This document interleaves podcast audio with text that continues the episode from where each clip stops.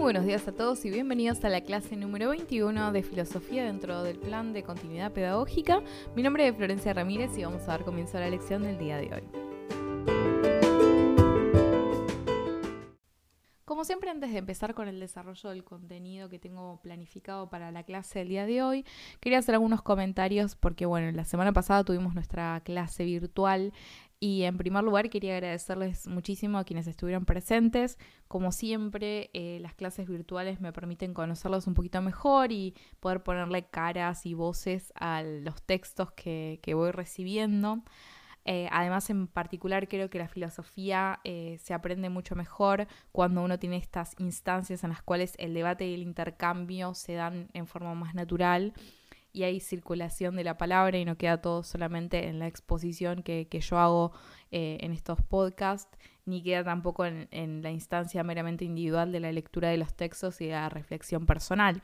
Así que eh, muchísimas gracias porque la verdad que se dieron unas charlas súper interesantes hacia el final de la clase y eso fue lo que me dio la idea de trabajar los textos que vamos a estar trabajando en la clase del día de hoy. Así que quienes estuvieron presentes en la clase van a poder reconocer algunos de los temas que, fueron surgiendo en la charla y además esto nos permite poder reconstruir un poco algunas cuestiones o algunos temas que surgieron en la clase que por ahí no habíamos trabajado en forma explícita en las clases anteriores. Y eso va a servir también para quienes no estuvieron presentes que puedan reponer esas, esas cositas. Por otro lado, podrán eh, haberse dado cuenta de que no les compartí mm, las diapositivas que les pasé, eh, la presentación de, PowerPoint que les pasé durante la clase. La idea original que yo tenía era poder hacer eh, la grabación de una especie de voiceover y hacer como un videíto para compartírselos y que pudieran de esa forma tener ese material lo más cercano a la experiencia de haber tenido la clase virtual tuve varios inconvenientes durante la semana y eso no me fue posible. Sin embargo, lo que sí voy a hacer es obviamente subirles las diapositivas tal cual fueron mm, presentadas en la clase. Eh, lo, voy a subir, me parece, en formato de video, porque me parece que es visual y es un poco más, más interesante y no son solamente pasar un PDF. Em, Así que espero que eso les sea un poquito más amigable para que sea más interesante y en caso de que pueda grabar, eh, aunque sea una, breve explicación del contenido que está ahí en esas diapositivas, lo voy a hacer. Así que eso por otro lado. Y ya que estoy, me parece un buen momento para hablar un poquito acerca de la actividad que les va a llegar con la clase que están escuchando. Como podrán observar, no es el típico eh, ejercicio, la típica actividad que veníamos desarrollando en la primera parte del año, especialmente porque en este caso decidí proponerles hacer un trabajo en forma colectiva. Me pareció que surgieron cosas muy interesantes del intercambio y del debate cuando estuvieron trabajando eh, grupalmente, cuando circuló la palabra en la clase eh, virtual. Por lo tanto, decidí no solamente inspirarme en los temas que habían salido para pensar el contenido, sino también inspirarme un poco en em, esas cosas que fueron surgiendo para proponerles, como les decía, un trabajo en forma grupal. La idea es que conformen grupos de más o menos cuatro o cinco personas. Eh, cualquier eh, cosa de que quieran, digamos, la idea sería de que no sean menos de tres ni más de cinco, o sea, sería ese como el rango para que, digamos, puedan entre todos trabajar en forma, digamos, ordenada por un lado, pero que también haya circulación de, varias, de varios puntos de vista, que me parece que es desde ahí de donde se va a volver mucho más rico e interesante el trabajo. La idea es ir eh, reflexionando y tomando como punto de partida para la discusión los textos que estuvimos trabajando hasta el momento y la primera de las consignas, básicamente, es la consigna que yo les había propuesto un poco para que piensen em, de cara a la clase virtual. Que tiene que ver tomar el concepto de originalidad que está presente en el texto de Benjamin y la idea de la interpretación que presenta Danto para analizar eh, si el caso de eh, Pierre Menard, autor del Quijote, es un ejemplo de plagio o si lo consideran como una obra de arte autónoma. La idea entonces es reconstruir un poquito estos dos conceptos y que los tomen para, digamos, ustedes pensar y reflexionar acerca de, bueno, la idea de plagio y si lo que está sucediendo en el caso de Pierre Menard es un plagio o no lo es. Para poder complementar un poco y darles algunas herramientas que les, me parece que les pueden ayudar, eh, además de tomar obviamente el marco teórico de Bartes y de Danto, eh, perdón, de, de, Benjamin y de Danto. También les agregué em, ese pequeño texto que es Pierre Menard, autor del Quijote, una reflexión sobre la práctica del comentario textual, que creo que ya se los había dejado eh, anteriormente, y también otro texto que se llama Plagiarismo Estético o Movimiento Contemporáneo, que eh, obviamente rescata un poquito también la figura de Pierre Menard y hace una, un análisis acerca de, bueno, si esta idea del plagio, em, digamos, es un movimiento propio de la contemporaneidad y hace toda una reflexión al respecto. La idea es que puedan tomar estos textos para complementar un poco la discusión y como siempre, lo importante no es tanto la respuesta que me digan si es plagio o si es eh, una obra de autor autónoma, sino más bien lo que me interesa es cómo ustedes ponen en juego estos conceptos, principalmente los de, de Benjamin y el de Danto, y a partir de eso puedan pensar el caso de Pierre Menard. El segundo punto es que va a ser lo que vamos a trabajar hoy, a partir del texto de Bartes, que es La muerte del autor, y el texto de Eco, Em, que es un capítulo de su obra, de su texto Obra Abierta. El capítulo se llama La poética de la obra abierta. Tiene su complejidad, la vamos a tratar de desenmarañar un poquito. Lo que quiero que piensen es en qué sentido piensan estos autores que las obras no son fijas y cerradas, sino más bien abiertas y dinámicas, para que puedan reflexionar particularmente respecto de la obra de arte y esta idea que también ya la vimos un poco en, Danto y demás, como, bueno, no es algo cerrado que tiene una, una única interpretación posible, sino que, bueno, está abierta. ¿En qué sentido? Es lo que van a tener que reflexionar y reponer a partir de la lectura que vamos a hacer hoy. Y por último, un tercer punto es que de acuerdo a lo que estuvieron trabajando, básicamente con Benjamin, con Danto, con Bartes y con Eco, que reflexiona acerca de la diferencia entre los objetos normales, como pueden ser, no sé, el escritorio, estoy mirando las cosas que tengo a mano, tipo el mouse, o no sé, la botella de agua, o no sé, la, computadora, digamos, en qué se diferencian estos objetos normales o tradicionales y las obras de arte.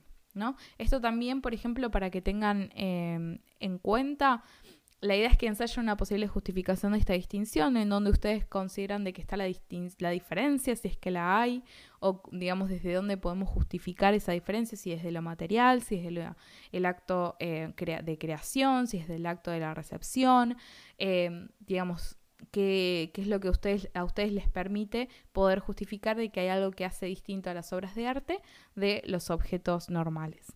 Para considerar, obviamente, está todo lo que estuvieron trabajando y todas las, discusiones que se estuvieron dando hasta el momento. Como ven, son preguntas de interpretación y de ejercicio. O sea, no, no, me, no me importa solamente que me repongan, por ejemplo, los conceptos sino más bien que los pongan en juego y que puedan desde ese punto de partida reflexionar acerca de eh, estas, estas cosas concretas como puede ser eh, el ejemplo de, Pierre Menard o pensar esto de, bueno, que vamos a trabajar hoy, en qué sentido las obras de arte no son fijas y cerradas, sino más bien abiertas y dinámicas. Lo importante también, como saben, es eh, cómo van a organizar esa información y cómo van a poder Em, estructurar sus respuestas. Los criterios de evaluación se van a mantener estables como siempre, claridad y orden de la argumentación, correcto uso del vocabulario específico, coherencia de la redacción y la concordancia entre lo preguntado y lo respondido.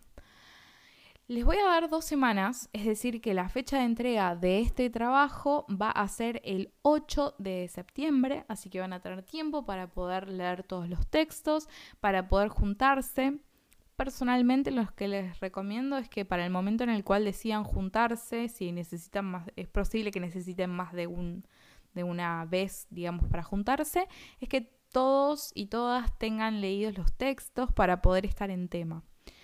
Ahora, si a alguno se les, eh, digamos, por, por X motivo se le ocurre algún eh, ejemplo que quieran traer a colación o, digamos, em, quieren eh, seguir incorporando bibliografía complementaria y demás, saben que no hay ningún problema, siempre y cuando esté explícito en las citaciones. Yo por eso les dejé ciertos textos que me parece que les pueden ayudar a complementar sus lecturas, pero si ustedes quieren seguir buscando o si quieren preguntarme algo, como siempre, la casilla de mail está disponible para todas las consultas que tengan. Em, el envío y todo lo demás, en cuanto a extensión y todo, se mantiene estable como siempre. Cualquier consulta, cualquier duda que tengan, me lo hacen saber, ya sea por Classroom o por mail. Y em, en cuanto vayan teniendo definidos los grupos eh, que van a armar, me, me van mandando quiénes son los integrantes, así yo ya voy teniendo registro de todo eso y nada esa sería como la actividad. ¿Por qué empecé por la actividad? Porque me parecía que me pintó en este momento hacerlo. Así que ahora sí, teniendo en cuenta todo esto que, les estuve mencionando, vamos a meternos a trabajar los textos que eh, tenemos para el día de hoy. Como les mencioné antes, vamos a estar trabajando con un texto de Humberto Eco y un texto de Roland Barthes. Por una cuestión cronológica vamos a empezar por eh, el texto de Humberto Eco. Nosotros vamos a leer el primer capítulo, si no me falla la memoria, que se llama La poética de la obra abierta.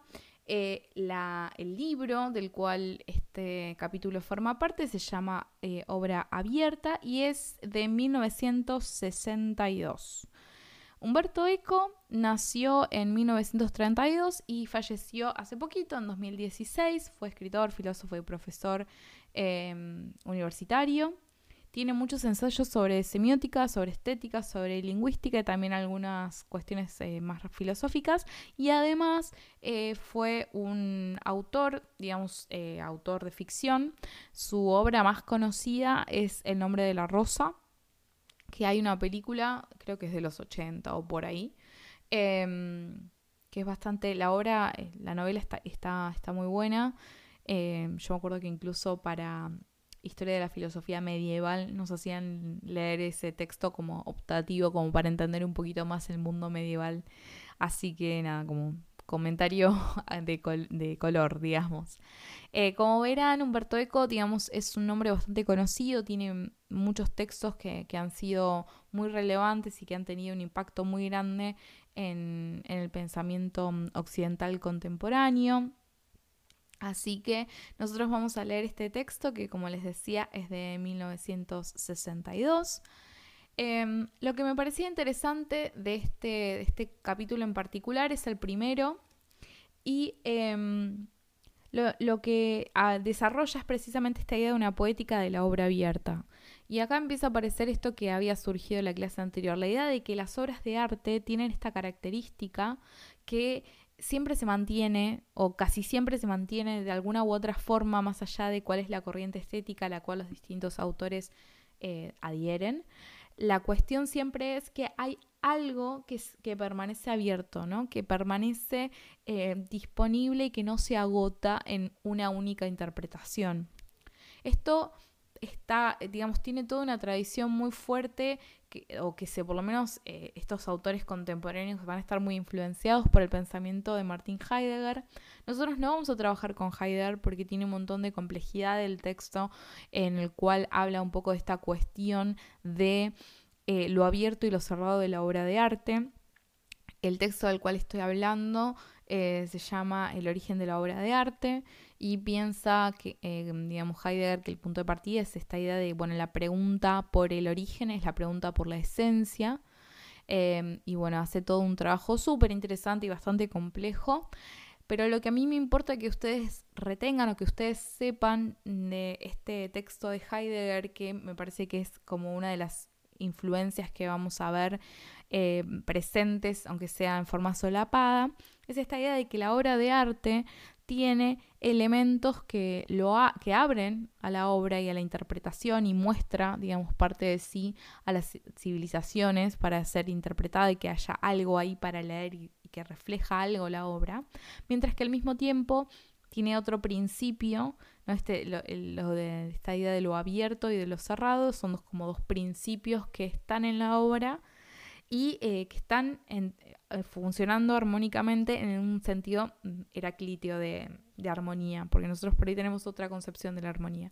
Pero en la antigüedad estaba esta idea de que lo armonioso era eh, tener dos elementos en la tensión justa para que funcionen. Por ejemplo, uno de los ejemplos que solía usar Heráclito era la idea de la lira, que era una especie de arpa, en la cual sostenía de que las las cuerdas, piénsalo en una guitarra o un ukelele o cualquier instrumento de cuerda contemporáneo.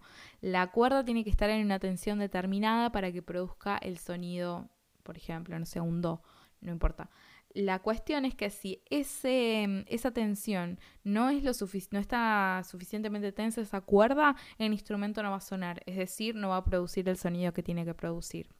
Y si se excede la tensión, lo que va a pasar es que se va a subir en el caso de un instrumento musical la afinación e incluso podría llegar a romperse completamente la cuerda y entonces obviamente el instrumento no funciona. Otro ejemplo sería el del arco y la flecha. ¿no? digamos, en el arco em, es necesaria la tensión de los elementos para poder disparar la flecha. Si no hay tensión, no hay forma de que esto se produzca. ¿A qué me refiero con esto? Que en la obra de arte está todo el tiempo esa tensión entre lo que se abre y se muestra al mundo y aquello que se reserva, ese, ese principio de tierra, le dice Heidegger, que es como que se retrae. ¿Qué quiere decir esto? Porque parece medio extraño, como diciendo, ¿de qué está hablando? Estás hablando de, de estas cuestiones, pero es una obra de arte, no entiendo. La cuestión es un poco esta. La idea es que las obras de, las obras de arte, cuando son verdaderas obras de arte en el caso de Heidegger, lo que, van lo que va a pasar es que no se van a agotar nunca.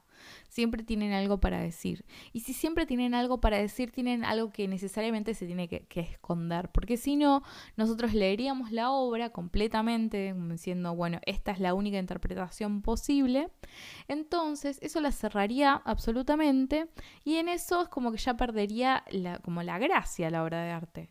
Porque lo interesante de las obras de arte, a diferencia de otros objetos mundanos, es que eh, siempre hay algo que pueden decirle a distintas sociedades o incluso nosotros lo podemos pensar en términos más individualistas o más grandes de acuerdo a, las inclinaciones de cada uno, pero siempre tienen algo para decir. Entonces esa cuestión también nos dice de que hay más de una cosa que están diciendo.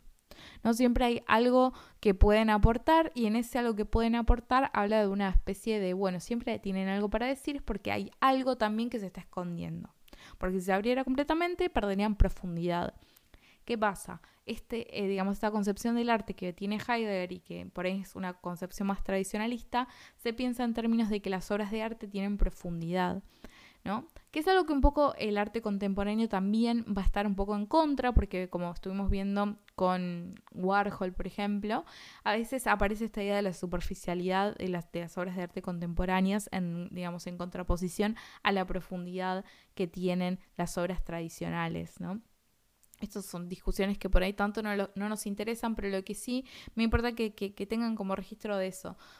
Em, después les voy a dejar también como complemento em, un capítulo de, mi podcast que yo hice hace un tiempo. Eh, la calidad de audio no es la mejor del universo. Eh, y, y, hace bastante que no la visito ese capítulo en particular, pero la idea sería un poco de que la obra de arte tiene la misma estructura que los secretos. ¿No? ¿Por qué? Porque los secretos tienen que necesariamente tener algo de abierto y algo de cerrado.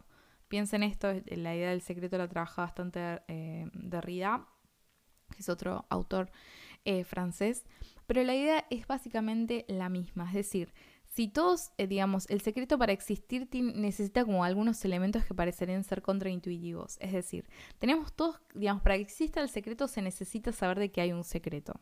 Porque si nadie sabe de que hay un secreto, ese secreto desaparece. Es como que la categoría aparece cuando todos sabemos de que hay un secreto, hay algo que no podemos saber. Pero al mismo tiempo, nadie, digamos, no, podemos saber el contenido, porque si, sabemos el contenido del secreto, obviamente ya eso no es secreto, por lo tanto el secreto desaparece. Entonces el secreto está en, en esa tensión, en esa cuestión de, por un lado, necesitamos saber de su existencia, pero no podemos saber su contenido. Y un poco en la obra de arte hay una estructura que puede ser como bastante consonante con eso. Esa cuestión de que, bueno, la obra de arte tiene algo que nos habla, pero al mismo tiempo se guarda algo. Y en ese guardarse es también donde aparece la posibilidad de más de una lectura posible. Porque, nada, se dan estas, estas tensiones que eh, le dan profundidad y hacen que, no podamos nunca cerrar todo en, una, en una única lectura.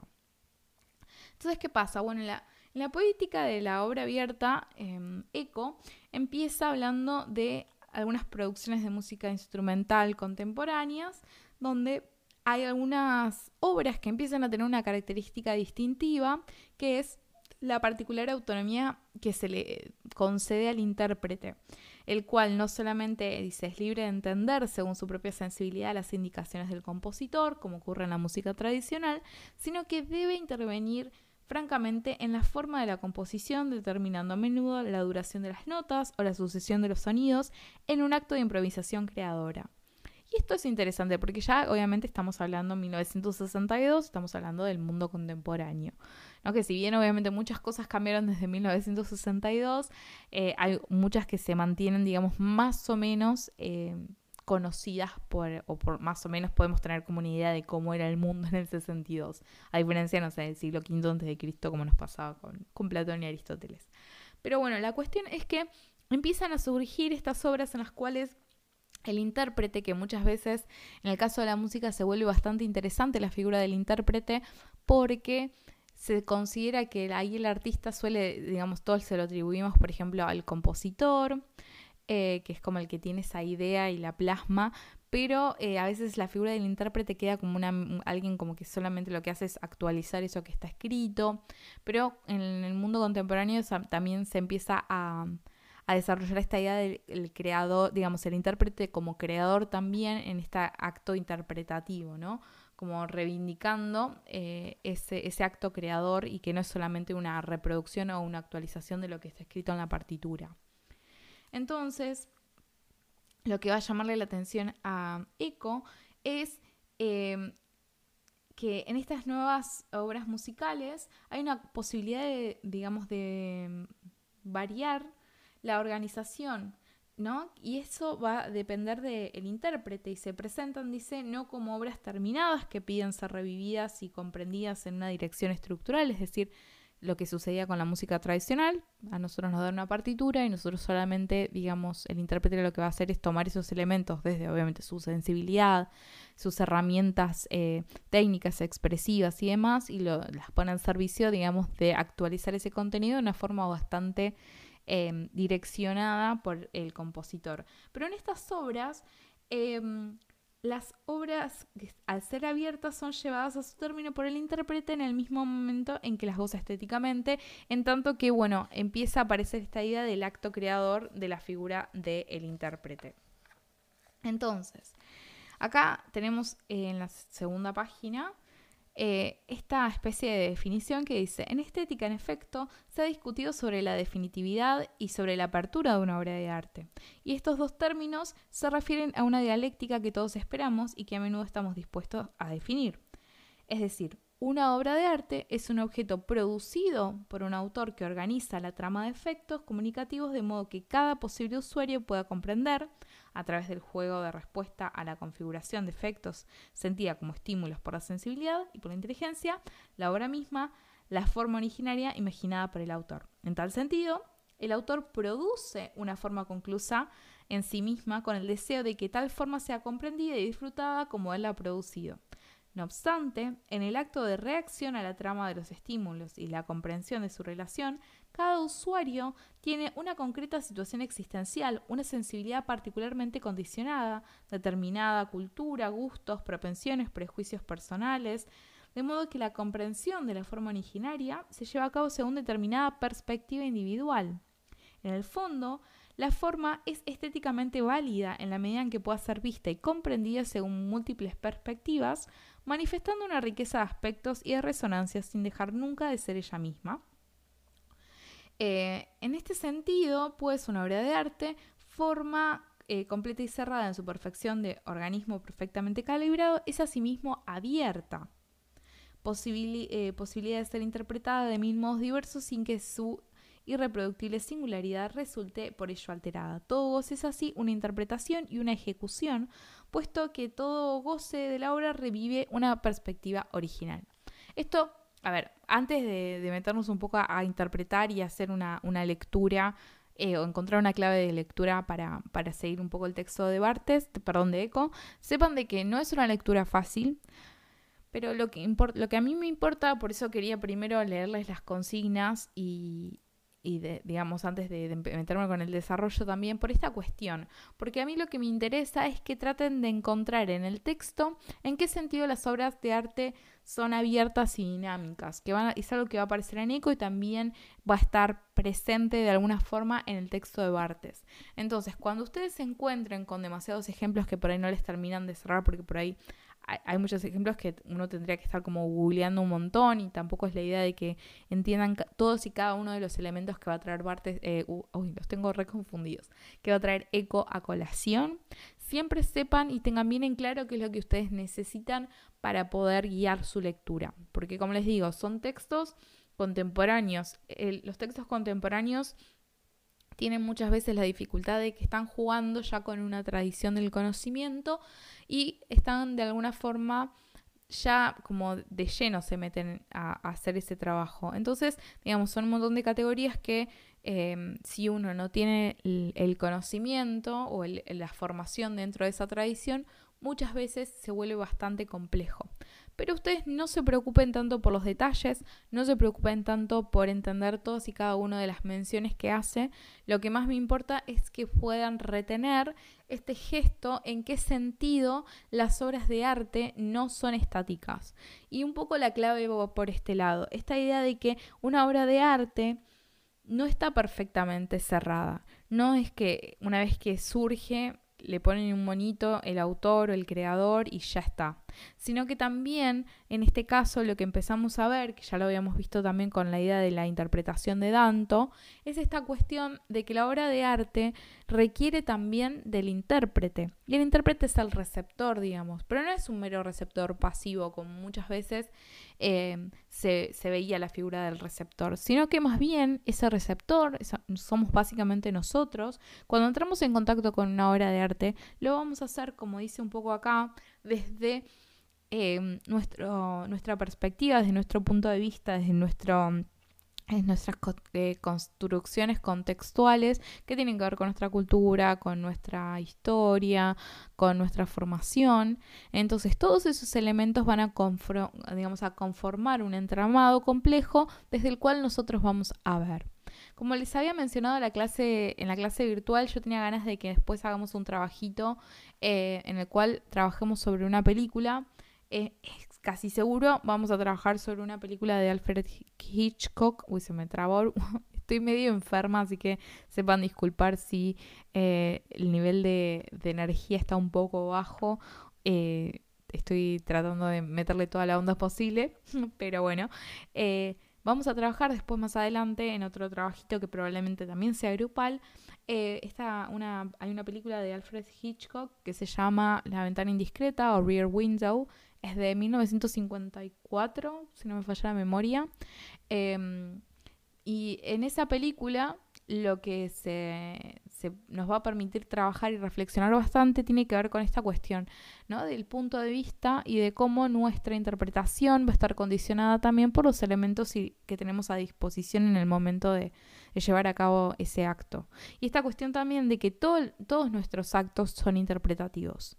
Es decir, nosotros nunca vamos a ver algo o por lo menos si lo pensamos desde este punto de vista bien contemporáneo, influenciado también por la fenomenología, esta cuestión de que nosotros nunca podemos, eh, digamos, entramos en contacto con las cosas así y digamos así ya, sino que entramos en contacto con el mundo desde un punto de vista, desde donde nosotros, eh, digamos, estamos eh, formados, desde donde nosotros surgimos, ¿no? Como donde estamos anclados. ¿Qué quiere decir esto? Que nosotros a veces eh, damos por sentado un montón de cosas que para nosotros son normales, que son estables y que no, son discutibles o que no, no, digamos, no reflejan ningún o no representan ningún problema.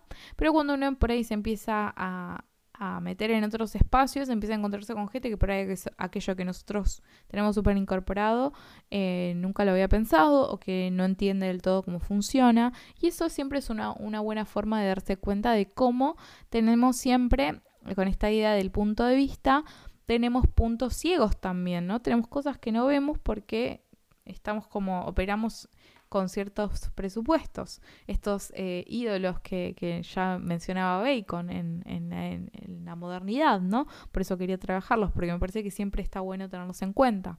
Por ejemplo, les cuento una pequeña anécdota que me parece que ilustra un poco esto. Cuando estábamos cursando filosofía e historia de la filosofía medieval, obviamente que hay una fuerte impronta em, católica porque obviamente que el conocimiento estaba producido dentro de los monasterios.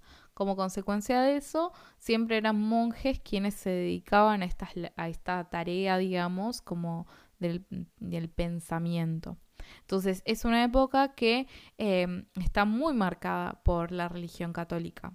Entonces, ¿qué es lo que pasaba? Cuando nosotros estamos haciendo las lecturas de ciertos textos y de ciertos autores, Em, sucedía que teníamos un montón de compañeros que o eran ateos o eh, eran de otras religiones, teníamos compañeros que eran judíos o compañeros que, no sé, eran budistas o lo que fuera, digamos, o musulmanes incluso, que por lo tanto no tenían un montón de, de información, digamos, que por ahí para uno que está formado en un colegio católico, como es nuestro caso, es algo normal, ¿no? Como no sé, entender, eh, entender, no, digamos, como ser conscientes de la existencia de esta idea, bueno, del misterio de la Santísima Trinidad, em, ¿no? Como algunas fechas claves, tipo el, nacimiento de Jesús y Pascuas y esas cosas, que por ahí para ciertos autores se volvían relevantes por el tipo de interpretaciones que ofrecían respecto de, de esos temas, pero que para alguien que no tiene esa formación y que no tiene ese conocimiento, se volvió bastante complejo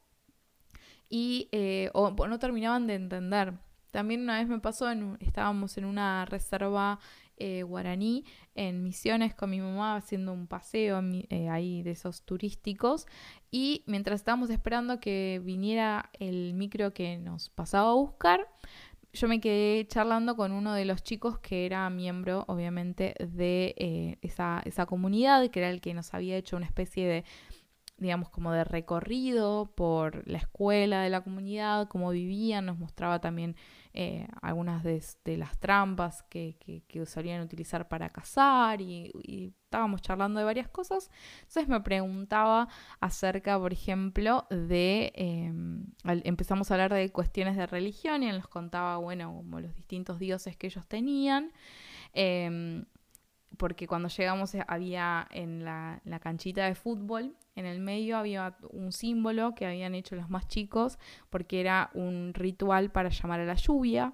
Eh, entonces nos estaba contando sobre eso y también me preguntaba algunas cuestiones, por ejemplo, de bueno, del Dios cristiano, y yo le iba contando un poco. Y cuando uno entra en, contacto con, con, otras personas que no tienen esos conocimientos que nosotros los tenemos como supernaturalizados, es súper interesante las preguntas que a veces surgen como consecuencia de, ese intercambio y como uno también se empieza a repreguntar un montón de cosas.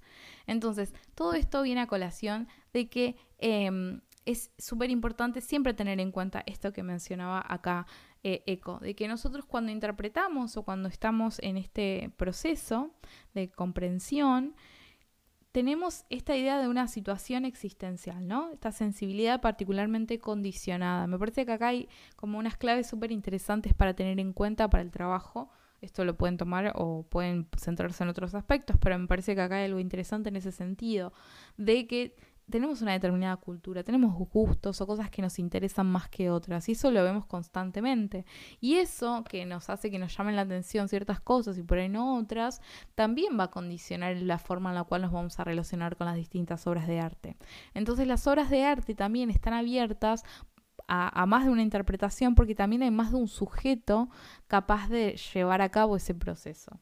Entonces, como la obra de arte en cierto sentido también se construye en esa relación, em, que es un poco lo que mencionábamos cuando trabajábamos Danto en la clase, en la clase virtual y en la clase que trabajamos sobre Danto, esta cuestión de que la obra de arte por sí misma, digamos, si nos quedamos en esa mera materialidad, no es obra de arte, se constituye, digamos, como obra de arte en el momento en el cual entra en juego la interpretación. Entonces siempre está esa cuestión. Y acá un poco también em, Eco está hablando un poco de, eso.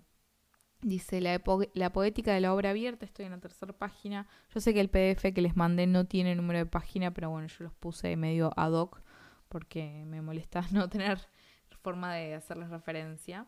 Em, entonces dice al comienzo, la, poética de la obra abierta tiende, como dice Poser, a promover en el intérprete actos de libertad consciente o colocarlo como centro activo de una red de relaciones inagotables, entre las cuales él instaura la propia forma sin estar determinado por una necesidad que le prescribe los modos definitivos de organización de la obra a disfrutar.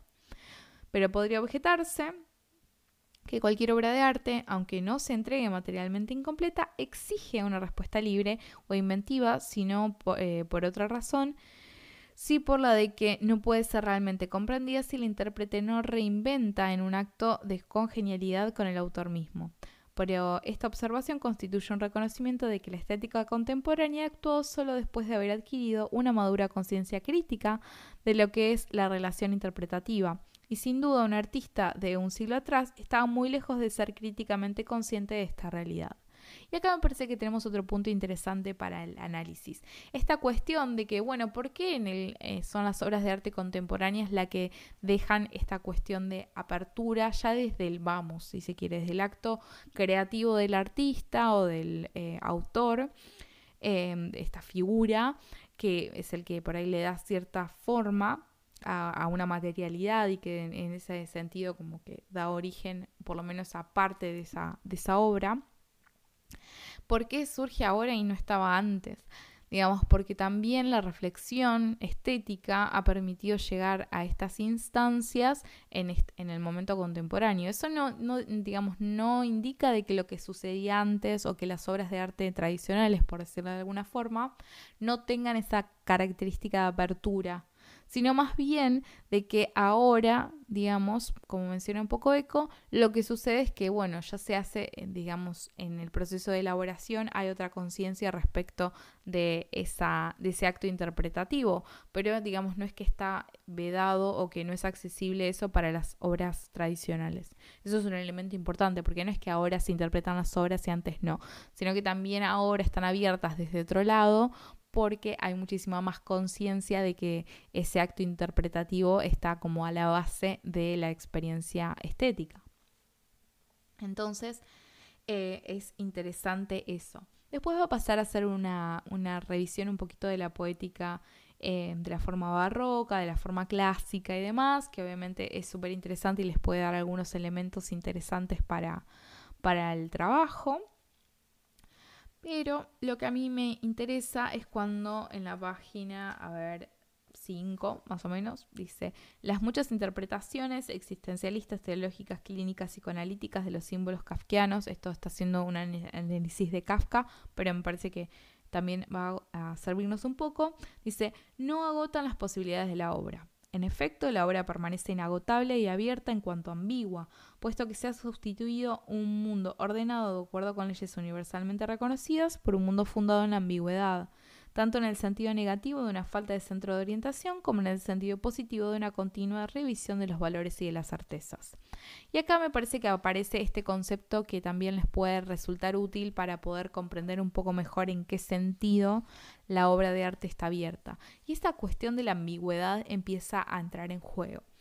Es decir, lo ambiguo es obviamente aquello que no termina de definirse en una forma cerrada. Entonces lo ambiguo siempre va a estar un poco de la mano de la obra de arte. Esta idea de, piensen, por ejemplo, qué es lo que pasa con las películas que tienen finales abiertos, ¿no? Lo que nosotros le diríamos finales abiertos, donde por ahí no termina de em, cerrar o de, digamos, de terminar y demostrar explícitamente, por ejemplo, cuál es em, la resolución del conflicto, sino que por ahí se da un indicio, pero nunca termina de, como de dar esa, digamos, como que le falta como en cierto sentido, entre comillas, ¿no? No le falta, pero que a veces uno lo interpreta como le faltó algo que termine de cerrar el sentido.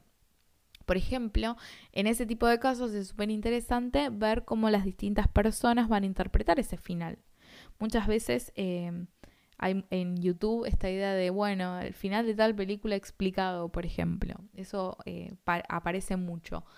Y es interesante porque me parece que en ese acto también lo que sucede es que empezamos como a homogeneizar las interpretaciones y eh, nos perdemos la posibilidad nosotros como espectadores de poder elaborar nuestra propia hipótesis acerca de qué es lo que sucedió eh, en estas películas, por ejemplo, de final abierto.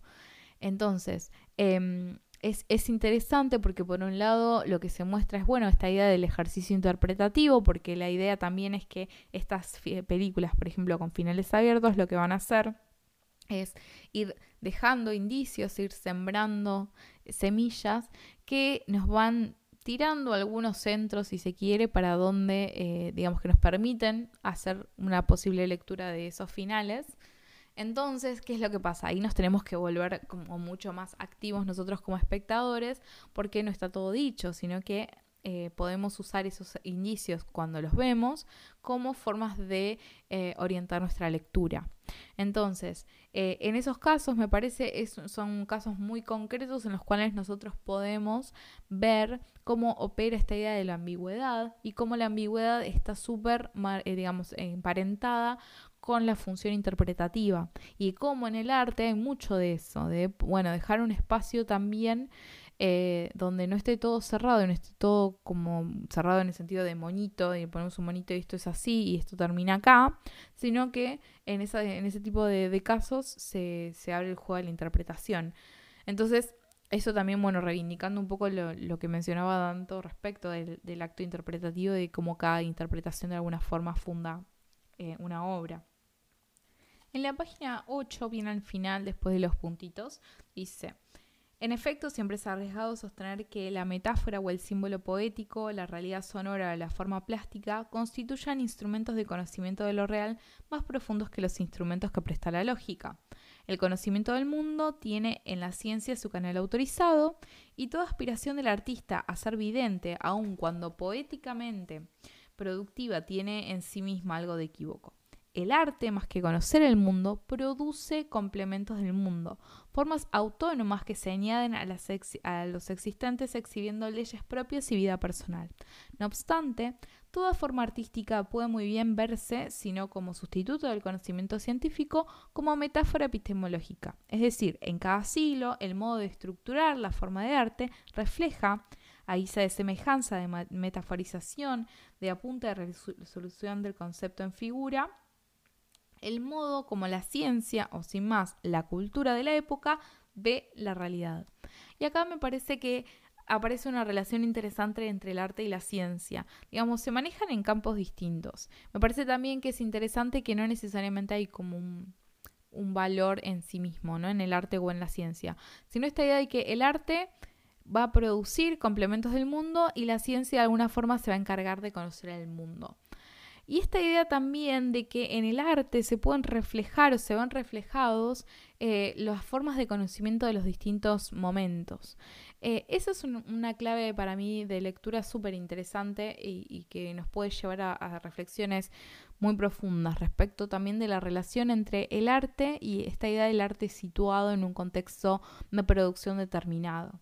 Esto que yo les decía antes, que el arte siempre es político porque siempre está, digamos, en una coyuntura particular y en el arte se puede reflejar y se pueden hacer críticas Em, de, digamos, de ese momento en el cual está siendo producido, ya sea como reacción al contexto o como, digamos, una, reproducción de eh, ciertos valores o de ciertos, em, digamos, eh, de, un status quo determinado. Digamos, el arte siempre tiene esa posibilidad. Digamos, está bueno pensar también Estoy repitiendo un montón la palabra de digamos, pero bueno, no los voy a borrar todos. Pero pensemos también lo siguiente. El arte entonces en este proceso, ya sea de reproducir los valores propios de la época o de reaccionar frente a estos valores, siempre es una respuesta política en ese sentido. En el sentido de que, bueno, refleja esa sociedad, esa polis del cual eh, surge. Y hay, una, hay un concepto también... Em, a mí me gusta mucho escuchar unos podcasts eh, que son en inglés. Si a alguno le interesan estos temas y se maneja bastante bien con el inglés, pueden resultarles interesantes. Em, los produce eh, una escritora, es novelista ella y digamos, da clases de teorías así literarias y demás, no me acuerdo bien cuál es la materia que dan en una universidad, y eh, hace análisis súper interesantes de películas, de todo lo que es el, universo cinematográfico de Marvel, tiene toda una serie, también, bueno, una de mis series favoritas, y esto va a denotar mucho mi edad, que es Buffy, la Casa Vampiros. Em, pero ella, ella se llama Lani Diane Rich, eh, Después, si a alguno le interesa, me escribe y les paso bien los links. Pero ella trabaja un, un concepto que a mí me resulta bastante interesante para entender un poco esta cuestión de el arte siendo fruto de su tiempo eh, o de su coyuntura y de cómo también eh, estas mismas, eh, este mismo entramado que afecta o condiciona la lectura del receptor, vamos a ponerle esa figura, o de este receptor creador casi en, en el caso de Eco también va a estar activo y va a estar presente, obviamente, en, el creador de la obra, ¿no? En, el autor. Entonces ella dice que hay conceptos, hay ciertos elementos que funcionan como eh, esta cosa que, en, en el mundo de los vinos se llama el terroir o esta idea de los elementos que están que son propios de la tierra, ¿no? Hay como ciertos gustos o ciertos eh, elementos que están presentes en la tierra específica en la cual la vid es, eh, digamos, cultivada, cosechada, que van a llegar a los vinos eh, como consecuencia precisamente del lugar en el cual fueron cultivados. Eh, las, eh, la vid, la uva.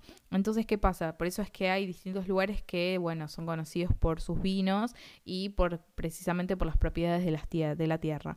Entonces dice que siempre están estos conceptos, digamos, que nosotros los tenemos internalizados porque, nada, son parte de nuestro suelo, son parte de nuestra cultura, es lo que muchas veces lo que mamamos todo el tiempo. Entonces, esos conceptos o esos prejuicios pensados en el, o esos ídolos pensando en términos bien baconianos, son parte de nuestra forma de operar y de entender al mundo, de estructurar el mundo y de entender nuestro lugar en el mundo. Entonces, todos esos conceptos van a también estar presentes en nuestras creaciones. Y no solamente las creaciones artísticas, en cualquier tipo de producción, incluso de conocimiento científico. Em, y esto también para pensarlo en relación a la, a la, a la mm, actividad de cierre de la unidad 2 también. O sea, es como que todo está conectado, por eso le dediqué tanto tiempo a la unidad número 2. Pero lo importante es esto, de que, bueno, nosotros también en el acto creador, digamos, o creativo, eh, vamos a estar condicionados por, por, estructuras. Y esas estructuras muchas veces podemos tenerlas compartidas con, con, nuestros posibles receptores, pero hay otros elementos de ese entramado complejo de que no. Entonces es ahí también donde se empiezan a, a, dar lecturas súper interesantes o relaciones y dinámicas muy particulares entre... Eh, el creador y la obra, entre el receptor y la obra, y cómo muchas veces eh, una vez que la obra está terminada, incluso el mismo creador se vuelve un receptor de su propia obra, que es algo que, se dice mucho en el arte contemporáneo. Entonces, em, esto es eh, otro punto que, que, tienen que tener en cuenta, como les decía recién, para guiar un poco la lectura y también para pensar en, pensando en la actividad que tienen que hacer en grupo. Siguiendo en la página 9, Acá lo que va a decir es que, bueno, viene hablando del libro de Mallarmé, eh, dice hasta ciertas composiciones de las que fueron examinando, se observa la tendencia a lograr que cada ejecución de la obra no coincida nunca con una definición última de ella. Cada ejecución la explica, pero no la agota.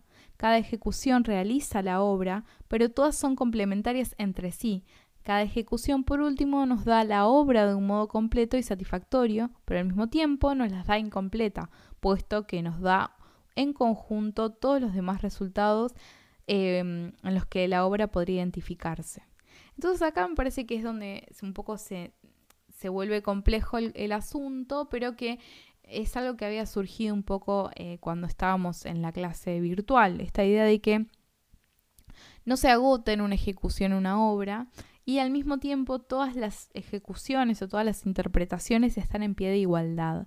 Esto yo les mencionaba, esta cuestión de que, bueno, no es que hay alguien que tiene mayor autoridad, ¿no? Puede haber, sí, em, eh, ejecuciones que puedan ser, digamos, que se vuelvan hegemónicas, eh, pero eso se hace por convención también, ¿no? Esta idea de que, bueno, si tenemos a alguien que tiene mucho conocimiento y es un erudito del tema, eh, y hace una lectura o una interpretación, una ejecución, eh, nosotros solemos atribuir a esa erudición un valor cultural. Como consecuencia de eso, esa interpretación puede valerse, eh, digamos, puede obtener un valor, digamos, y se puede volver hegemónica. Sin embargo, hay que tener en cuenta de que eso lo hacemos por convención, pero en sí no hay nada, digamos, más que ese valor que nosotros le atribuimos a la erudición que ponga a esa interpretación por encima de las otras. Eh, esto, bueno, trae un montón de problemas, obviamente no es algo sencillo ni que sea fácil de, solucionar, pero esta idea de que, bueno, cada ejecución realiza la obra, pero son todas complementarias entre sí. Em, esta idea de que nosotros no podemos nunca agotar a la obra de arte. Eso, eso es algo que me parece que les va a servir un poco para, para también encontrar eh, formas de poder justificar esta idea de que hay algo diferente en la obra de arte que la separa de un mero objeto cotidiano. Me parece que hay algo en esta idea de que no se agotan, de que son inagotables en el sentido de que no las cerramos nunca, esta idea de lo abierto, de lo ambiguo, que les va a permitir un poco eh, responder a eso. Entonces, Em, eso eh, me parece que es lo que más quiero que, retengan. Hacia el final, en la, creo que es en la página 10, dice, el autor ofrece al usuario en suma una obra por acabar. No sabe exactamente de qué modo la obra podrá ser llevada a su término, pero sabe que la obra llevada a término será, no obstante, siempre su obra, no otra y al finalizar el diálogo interpretativo se habrá concretado una forma que es su forma, aunque esté organizada por otro de un modo que él no podría prever completamente, puesto que él, en sustancia, habría propuesto posibilidades ya racionalmente organizadas, orientadas y dotadas de exigencias orgánicas del desarrollo. Más adelante, todos los ejemplos de obras abiertas y en movimiento que hemos señalado nos revelan este aspecto fundamental por el cual aparecen siempre como obras y no como un amontonamiento de elementos causales dispuestos a emerger del caos en que está para convertirse en una forma, forma cualquiera. Dice, subrayamos esto porque cuando se habla de obra de arte, nuestra conciencia estética occidental exige que por obra se entienda una producción personal que, aún en la diversidad de placer estético que produzca, mantenga la fisionomía orgánica y evidencie cualquiera que se entienda o prolongue la huella personal en virtud del cual existe, vale y comunica. Estas observaciones deben hacerse desde el punto de vista teórico de la estética, lo cual considera la variedad de la poética, pero aspira por último a definiciones generales que permitan aplicar homogéneamente la categoría de obra de arte a múltiples experiencias. Entonces, em, esto me parece que, que, da un poco como la idea general del texto, esta idea de la obra de arte por acabar, Em, que digamos, estos ejemplos de obra abierta, obra en movimiento es otro concepto que introduce, pero es básicamente va a estar como alineado en esto. Em, les va a, permitir entender un poco mejor a qué es lo que me refería la vez pasada cuando mencionaba esta idea de, bueno, la, obra de arte no se cierra, la obra de arte tiene más de una interpretación posible y es también en ese acto interpretativo que la obra de arte se vuelve obra de arte y cada interpretación está en pie de igualdad con las otras interpretaciones posibles precisamente porque esa obra nunca termina de estar cerrada. Pero cada una de esas interpretaciones me, me da la obra, no es que me da un digamos, como un cachito de la obra. Y ahí es donde entra como la cuestión que a veces es medio difícil de pensar, pero que en filosofía aparece mucho, estas tensiones constantes entre es la obra, pero al mismo tiempo hay algo que, de incompleto, porque hay algo que, que necesita siempre del acto interpretativo. Y es en esa tensión particular en donde vive la obra de arte.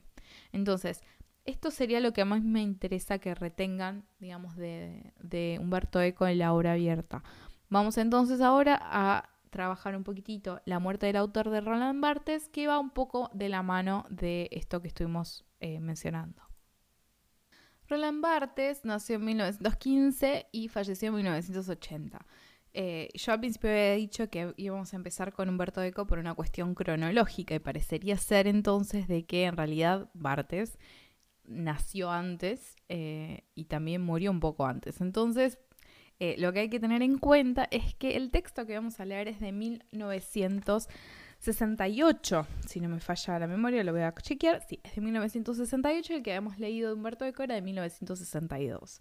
por eso que em, decidí tomar ese, esa, esa posibilidad de considerarlo en sentido cronológico. Bartes es también otro, eh, otro pensador muy influyente dentro del pensamiento contemporáneo. Era un francés especializado más que nada en teoría literaria, era ensayista también, obviamente filósofo, crítico y semiótico. Vemos de que ambos autores tienen un, digamos, una formación bastante eh, más cercana a las letras, a la semiótica, y demás a la lingüística, eh, lo cual es bastante interesante porque también es un punto que nos va a permitir como juntar un poco o entender un diálogo, entablar un diálogo entre lo que ambos eh, autores proponen. Entonces, este texto, eh, La muerte del autor, como les decía, es de 1968. Y voy a empezar la lectura desde el comienzo porque me parece que ahí vamos a a tener un buen punto de partida para encontrar la clave de análisis que vamos a utilizar para el texto de Bartés. Balzac, en su novela Sarracine, hablando de un castrado disfrazado de mujer, escribe lo siguiente. Era la mujer con sus miedos repentinos, sus caprichos irracionales, sus instintivas turbaciones, sus audacias sin causa, sus bravaturas y su exquisita delicadeza de sentimientos. ¿Quién está hablando así? El héroe de la novela interesado en ignorar al castrado que se esconde bajo la mujer, el individuo Alzac, al que la experiencia eh, personal ha provisto de una filosofía sobre la mujer, el autor Balzac, haciendo profesión de ciertas ideas literarias sobre su feminidad, la sabiduría universal, la psicología romántica, jamás será posible averiguarlo por la sencilla razón de que la escritura es la destrucción de toda voz, de todo origen. La escritura es ese lugar neutro, compuesto, oblicuo, al que va a parar nuestro sujeto, el blanco y negro, en donde acaba por perderse toda identidad, comenzando por la propia identidad del cuerpo que escribe. Siempre ha sido así, sin duda. En cuanto a un hecho pasa a ser relatado con fines eh, intransitivos, sino con una finalidad de actuar directamente sobre lo real, es decir, en definitiva, sin más función que el propio ejercicio del símbolo, se produce esa ruptura. La voz pierde su origen, el autor entra en su propia muerte, comienza la escritura. No obstante, el sentimiento sobre este fenómeno ha sido variable. En las sociedades etnográficas, el relato jamás ha estado a cargo de una persona, sino de un mediador, chamán o recitador, del que se puede en rigor admirar la performance, es decir, el dominio del código narrativo, pero nunca el genio. El autor es un personaje moderno, producido indudablemente por nuestra sociedad, en la medida en que ésta, al salir de la, Edad Media y gracias al empirismo inglés, el racionalismo francés y la fe personal de la Reforma, descubre el prestigio del individuo, o dicho de una manera más noble, de la persona humana. Es lógico, por lo tanto, que en esta materia de la literatura sea el positivismo, resumen y resultado de la ideología capitalista, el que haya concedido la máxima importancia a la persona del autor. Acá me parece que tenemos, por un lado, una posibilidad de conexión con el pensamiento de Benjamin, que yo les mencionaba un poco respecto de la figura del autor y más que nada del narrador, que él hablaba, ¿se acuerdan? En la digamos, en, sus textos, por ahí no tan marcadamente en la obra de arte en la época de su reproductibilidad técnica, pero en otros sí, eh, esta idea del ocaso de la figura del narrador como también muestra o como síntoma de esta idea de la atrofia de la experiencia en la sociedad de masas. Un poco Bartes también tiene esta idea. surge esta cuestión de la escritura y del surgimiento del autor como un personaje propio de la modernidad. Piensen en lo que yo les mencionaba que Benjamin, eh, digamos, consideraba respecto de la, de la novela, que, digamos, tiene como momento histórico más fuerte a, eh, digamos, la, ilustración y, la burguesía como la clase, digamos, que le permite surgir o, mm, digamos, eh, volverse hegemónica a la, a la novela. Lo que vemos acá también es que esta idea de que había una distinción entre ese autor que aparece en la novela, por ejemplo, respecto de lo que vendría a ser en Benjamin el narrador, que como dice acá, em, el relato jamás ha estado a cargo de una persona, sino mediante de un mediador, chamán o recitador, dice Bartés. Entonces, esta noción de que hay una individualidad propia de, em, digamos, la modernidad como consecuencia de este proceso que estuvimos viendo en la eh, unidad anterior, cuando se empieza a constituir el sujeto moderno y empieza a considerarse esta individualidad en este contexto, digamos, después, más avanzado el tiempo de em, capitalismo, eh, donde obviamente la individualidad se vuelve moneda corriente, ahí entonces empieza también a surgir la necesidad de la figura del autor.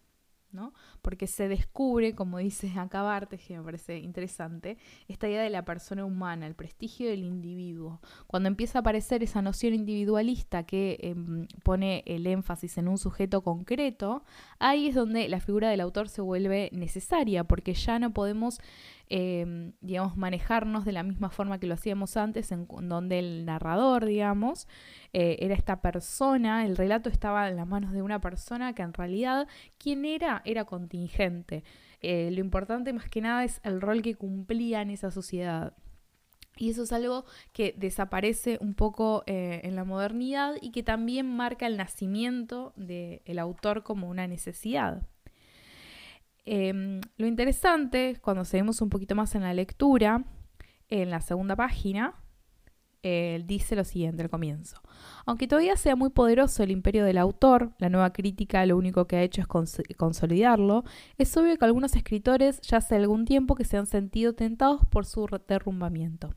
En Francia ha sido sin dudas Mallarmé el propio en ver y prever en toda su amplitud la necesidad de sustituir por el propio lenguaje al que hasta ahora se suponía que era su propietario. Para él, igual que para nosotros, es el lenguaje y no el autor el que habla. Escribir consiste en alcanzar, a través de una eh, previa impersonalidad, que no se debería confundir en ningún momento con la objetividad castrada de la novela realista, ese punto en el cual solo el lenguaje actúa y performa y no, y no un yo. Toda la poética de Malarmé consiste en suprimir al autor en beneficio de la escritura, lo cual, como se verá, es devolver su sitio al lector. Y acá me parece un punto interesante para unir un poco lo que mencionamos con la obra abierta recién de Humberto Eco y este texto de eh, Bartés. ¿Por qué? Porque aparece esta idea de devolver al lector a su sitio. el, lector es el receptor, es quien, digamos, está en este proceso eh, de la obra que no se va entonces a limitar meramente a la figura del autor como creador. En la tercera página, al comienzo del último párrafo, dice, Hoy en día sabemos que un texto no está constituido por una fila de palabras de las que dependen un único sentido teológico en cierto modo, pues sería un mensaje del autor Dios, sino por un espacio de múltiples dimensiones en el que concuerdan y se contrastan diversas escrituras, ninguna de las cuales es la original. El texto es un tejido de citas provenientes de los mil focos de la cultura. Semejante a Bobart y Pecuchet, eh, eternos copistas sublimes y cómicos a la vez, cuya profunda ridiculez designa precisamente la verdad de la escritura, el escritor se limita a imitar un gesto siempre anterior, nunca original. El único poder que tiene es el de mezclar las escrituras, llevar las contrarias a unas con otras, de manera que nunca se puede uno apoyar en una de ellas. Siempre quiere expresarse, al menos debería saber que la cosa interior que tiene la intención de traducir no es en sí mismo más que un diccionario ya compuesto en el que las palabras no pueden explicarse sino a través de otras palabras así indefinidamente. Aventura que le sucedió de manera ejemplar a Thomas Quincy y sigue hablando de Quincy. Lo interesante es que empieza a aparecer esta noción de que, bueno, en realidad la figura del autor deja ya de, tener el espacio que tenía, porque también empieza a aparecer esta idea del, diálogo y pone un poco en tensión la idea de originalidad, esa idea de originalidad que de alguna forma también estaba presente en, en el concepto de obra de arte aurática en Benjamin. Acá vuelve a estar eh, digamos, como eh, hacer un tema relevante para tener en cuenta esta idea de que esta es un, juego de citas y de referencias constantes. Siempre se remite a algo anterior. En cierto sentido, para ponerlo en términos más de lo que veníamos trabajando un poco con, con Humberto Eco, esta idea de la, del estar situados, ¿no? Eh, digamos, siempre, como les decía también al comienzo, esta idea de que la, la obra de arte, en este caso la obra literaria, es fruto de su tiempo. Y, y, digamos, ¿cómo se explicita esto en la obra de arte? Bueno, precisamente en el caso del texto, en este caso concreto, en esta remisión constante a lo, lo que vino antes, ¿no? Esta cuestión de que uno nunca está al comienzo ni al final de eh, la digamos del proceso de digamos de comunicación o de transmisión digamos nunca vamos a iniciar la charla y nunca la vamos a terminar siempre vamos a estar insertos en el medio y vamos a estar digamos respondiendo eh, y dialogando con el pasado y también vamos a estar entablando, digamos, conexiones con el futuro, ¿no? con los textos que van a venir después o incluso nuestras propias lecturas y nuestros propios textos futuros. Entonces es una especie de entre, entramado y entretejido que permite entender muchísimo más la conexión y los puntos de, digamos, de conexión, valga la redundancia, entre distintas obras. Y esta idea de que nunca entonces hay algo completamente original, porque en realidad eh, siempre hay algo que ya estaba antes. Entonces lo único que hay es como, bueno, nuevas formas de mezclar y nuevas formas de poner en, tensión y, digamos, y de, sintetizar los, las citas que estaban antes. Dice, una vez alejado del autor, se vuelve inútil la pretensión de descifrar un texto. Darle un texto a un autor es imponerle un seguro, proveerlo de un significado último, cerrar la escritura. Esta concepción le viene muy bien a la crítica, que entonces pretende dedicarse a la importante tarea de descubrir al autor bajo eh, la obra. Una vez hallado el autor, el texto se explica. El crítico ha alcanzado la victoria, así pues no hay nada asombroso en el hecho de que históricamente el imperio del autor haya sido siempre el del crítico, ni tampoco el hecho de que la crítica, por nueva que sea, caiga desmantelada a la vez que el autor. En la escritura múltiple, efectivamente, todo está por desenredar, pero nada por descifrar. Puede seguirse la escritura, se la puede reseguir como un punto em, de media que se corre, en todos sus nudos y todos sus niveles. Pero no hay un fondo. El espacio de la escritura ha de recorrerse, no puede atravesarse. La escritura instaura sentido sin cesar, pero siempre acaba por evaporarlo. Procede a una eh, eh, extensión sistemática del sentido. Al rehusar la asignación al texto y al mundo como texto de un secreto, es decir, un sentido último, se entrega a una actividad que se podría llamar eh, contrateología, revolucionaria en sentido propio, pues rehusar la detención del sentido es en definitiva rechazar a Dios y a su hipótesis, a sus hipótesis, la razón, la ciencia y la ley. Y acá me parece que es donde se puede ver un poco más las conexiones que para mí hay entre los textos de Eco y de Bartes, en el sentido de que todo esta idea de que está todo por desenredar pero nada por descifrar, esta idea de que no hay una obra cerrada porque la figura del autor lo que permite entonces sería el cierre de la obra y eso en cierto sentido eh, sería como con, digamos, ir en contra de, de la misma obra de arte, entendiendo obviamente la obra literaria como una obra de arte. ¿Por qué? Porque cerrarla implica negar, digamos, quedarse solamente en su condición de abierta y como habíamos establecido antes, la idea de la apertura implica necesariamente una tensión entre esos elementos que se abren y siempre hay algo que queda atrás que está esta idea de, bueno, se presenta como completa, pero siempre hay algo de incompleto y por eso la acción interpretativa se vuelve relevante.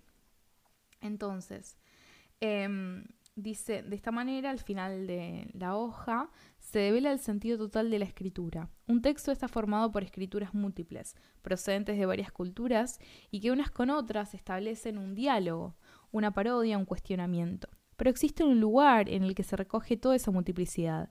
Y ese lugar no es el autor, como hasta hoy se ha dicho, sino el lector. El lector es el espacio mismo en que se inscriben, sin que se pierda ni una, todas las citas que constituyen una escritura. La unidad del texto no está en su origen, sino en su destino. Pero este destino ya no puede seguir siendo personal. El lector es un hombre sin historia, sin biografía, sin psicología. Él es tan solo ese alguien que mantiene reunidas eh, en un mismo campo todas las huellas que constituyen el escrito. Y esa es la razón por la cual nos resulta recible risible, perdón, eh, oír cómo se condena la nueva escritura en nombre del humanismo que se erige hipócritamente un campeón de los derechos del lector. La crítica clásica no se ha ocupado del lector, para ella no hay en la literatura otro hombre que el que, que la escribe.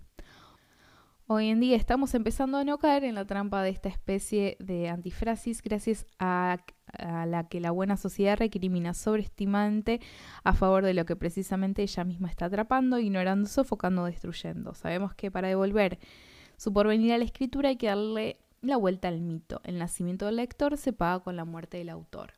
Y acá un poco está esta cuestión de, bueno, podríamos decir que ese autor, digamos, perdón, que ese lector que, que nace, digamos, cuando muere el autor, como dice Acabartes, es precisamente ese que interpreta, ¿no? Es el que tiene, digamos, es el lugar donde se juntan todas esas, eh, esas citas, ¿no? Donde todos esos elementos que componen al texto tienen un campo común. ¿no? Es como una especie de polo que permite unificar todos esos elementos. Obviamente que no es que están hablando directamente los, los autores, ¿no? no es que hay un diálogo concreto y evidente, sino que hay ciertos elementos entre los, los, planteos de ambos autores que me parece que nos permiten un poco darnos eh, herramientas para pensar esta idea de, bueno, la obra eh, literaria o la obra de arte en general tiene esta cuestión de que eh, está abierta en el sentido de que siempre se puede decir algo y siempre se pueden hacer lecturas eh, y que por lo tanto hay un dinamismo que le es propio. ¿Por qué? Porque si hay algo que es inmóvil, ¿no? Eh, estaría como una vez que se da, se da en forma completa y ya está. Y eso no es lo que pasa con el arte. Eso es claramente lo contrario. ¿Por qué? Porque siempre podemos decir cosas acerca de las obras de arte. Digamos, hay gente hoy que sigue haciendo tesis sobre el Quijote de Miguel de Cervantes Saavedra. Hay gente hoy que sigue, no sé, estudiando a los grandes maestros renacentistas de la pintura o las grandes composiciones de Mozart y Beethoven. ¿no? Hay algo en, en, las obras de arte que las siguen manteniendo vigentes y que siguen entrando en diálogo con las distintas sociedades en los distintos momentos históricos. ¿Qué hace de que hoy, digamos, siga siendo relevante e interesante para el análisis lo que sucede, por ejemplo, en las óperas de Mozart, por decir cualquier cosa? Digamos, tiene, o por qué seguimos eh, buscando nuevas formas de contar la historia de Romeo y Julieta, ¿no? que hay, algo en, en, esas obras que hace que se mantengan vigentes en tanto no están cerradas, en tanto abren el diálogo, en tanto permiten eh, establecer estos puntos de conexión y hablar con esas obras es hablar con el pasado, pero es también hablar con nuestro presente y siempre es dejar, digamos, la puerta abierta para hablar de alguna forma con el futuro. Entonces, estos textos, eh, obviamente que tienen sus dificultades, no es algo que, que es fácil de leer, les van a quedar cosas que no se van a terminar de entender. Mi idea no es que ustedes salgan de, estas clases de filosofía como expertos en Bartés o en Eco, digamos, son autores que tienen muchísimos textos en primer lugar y son muy complejos, como les decía, juegan con la tradición, poniéndolo en términos más eh, como de Bartes que acabamos de leer, eh, siempre van a estar en diálogo con, con, esa tradición en ese sentido, ¿no? Em, entonces, obviamente, cuanto uno más conoce esa tradición de la cual, con la cual ellos están dialogando, va a ser más fácil entender su planteo, pero obviamente no es lo que estamos haciendo nosotros. Lo que a nosotros nos importa es poder encontrar ciertos elementos, un concepto, una idea, un gesto que a nosotros nos permita utilizarlo como herramienta para pensar desde nuestro lugar y desde nuestras posibilidades el problema del arte, digamos, en el contexto, digamos, general. Entonces, la idea es que puedan ustedes tomar estos, estos dos textos eh, y pensar en ese sentido. ¿En qué sentido las obras de arte no son fijas y cerradas, sino más bien abiertas y dinámicas? ¿Qué quiere decir eso?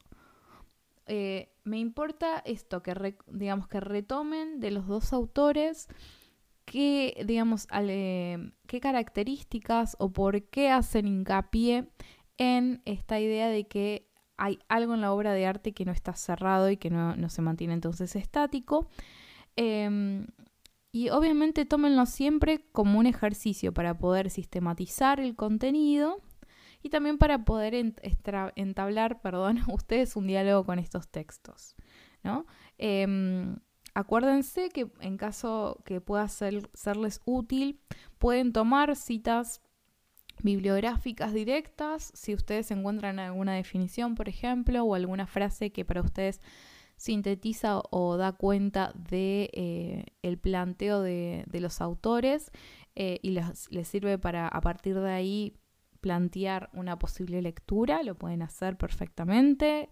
Em, piensen también lo siguiente, a veces una buena forma de aproximarse a una respuesta, digamos, a responder a, una pregunta de este estilo, como no es que es algo concreto del texto, en tanto no es que me tienen que reponer algo específico, sino que hay muchas formas de aproximarse a, la respuesta.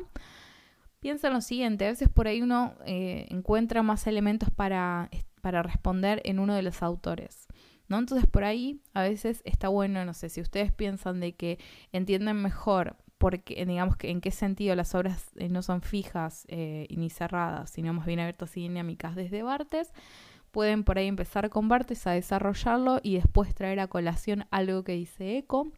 O si por el contrario ustedes sienten que por ahí en Eco lo entienden mejor, pueden partir desde Eco Em, y poder eh, desarrollar un poquito más eso y ver por ahí alguna frase o algún elemento o alguna idea que está en Bartes que les permita reforzar lo que ya eh, ustedes tematizaron con eco. Esa es una buena forma, por ejemplo, cuando uno no tiene, digamos, em, digamos, no se siente completamente em, cómodo con los dos autores. Esa es una buena forma de aproximarse a una respuesta posible.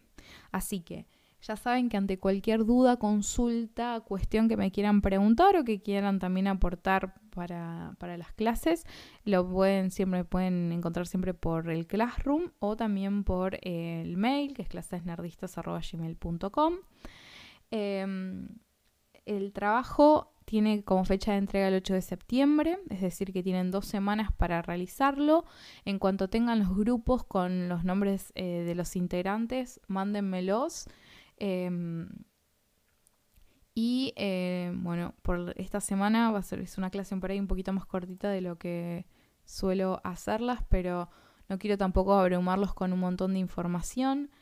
Recuerden siempre tener en claro qué es lo que están queriendo decir, porque como les decía, los textos tienen muchísimas cosas que a ustedes por ahí les trae dificultades. Está bien si les trae dificultades, pero tampoco eh, eh, piensan de que es inaccesible. Concéntrense y usen como guía de lectura las preguntas em, y eso también les va a ayudar a poder identificar qué cosas son relevantes y qué cosas ustedes no tienen que preocuparse porque no son eh, importantes para nuestra clase. Por otro lado también una buena cosa que, una buena estrategia, especialmente en filosofía, que les puede resultar útil, es que a veces si hay algo que a ustedes no les termina de quedar del todo claro o que, encuentran que es problemático en los autores, a veces uno también puede partir desde las dificultades o desde esto que por ahí no termina de encastrarse completamente, que eh, digamos que puede usarlo como, como guía también para, para responder. Digamos, responder no siempre es solucionar eh, la, pregunta, sino muchas veces también puede ser problematizarla o partir desde una posible mm, respuesta y problematizar esa respuesta.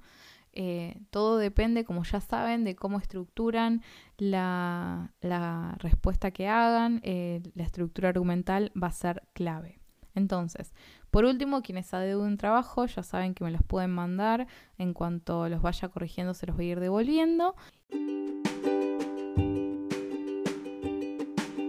Y bueno, sin más, me voy a despedir. Que tengan una muy buena semana y nos reencontramos el miércoles que viene con una nueva clase.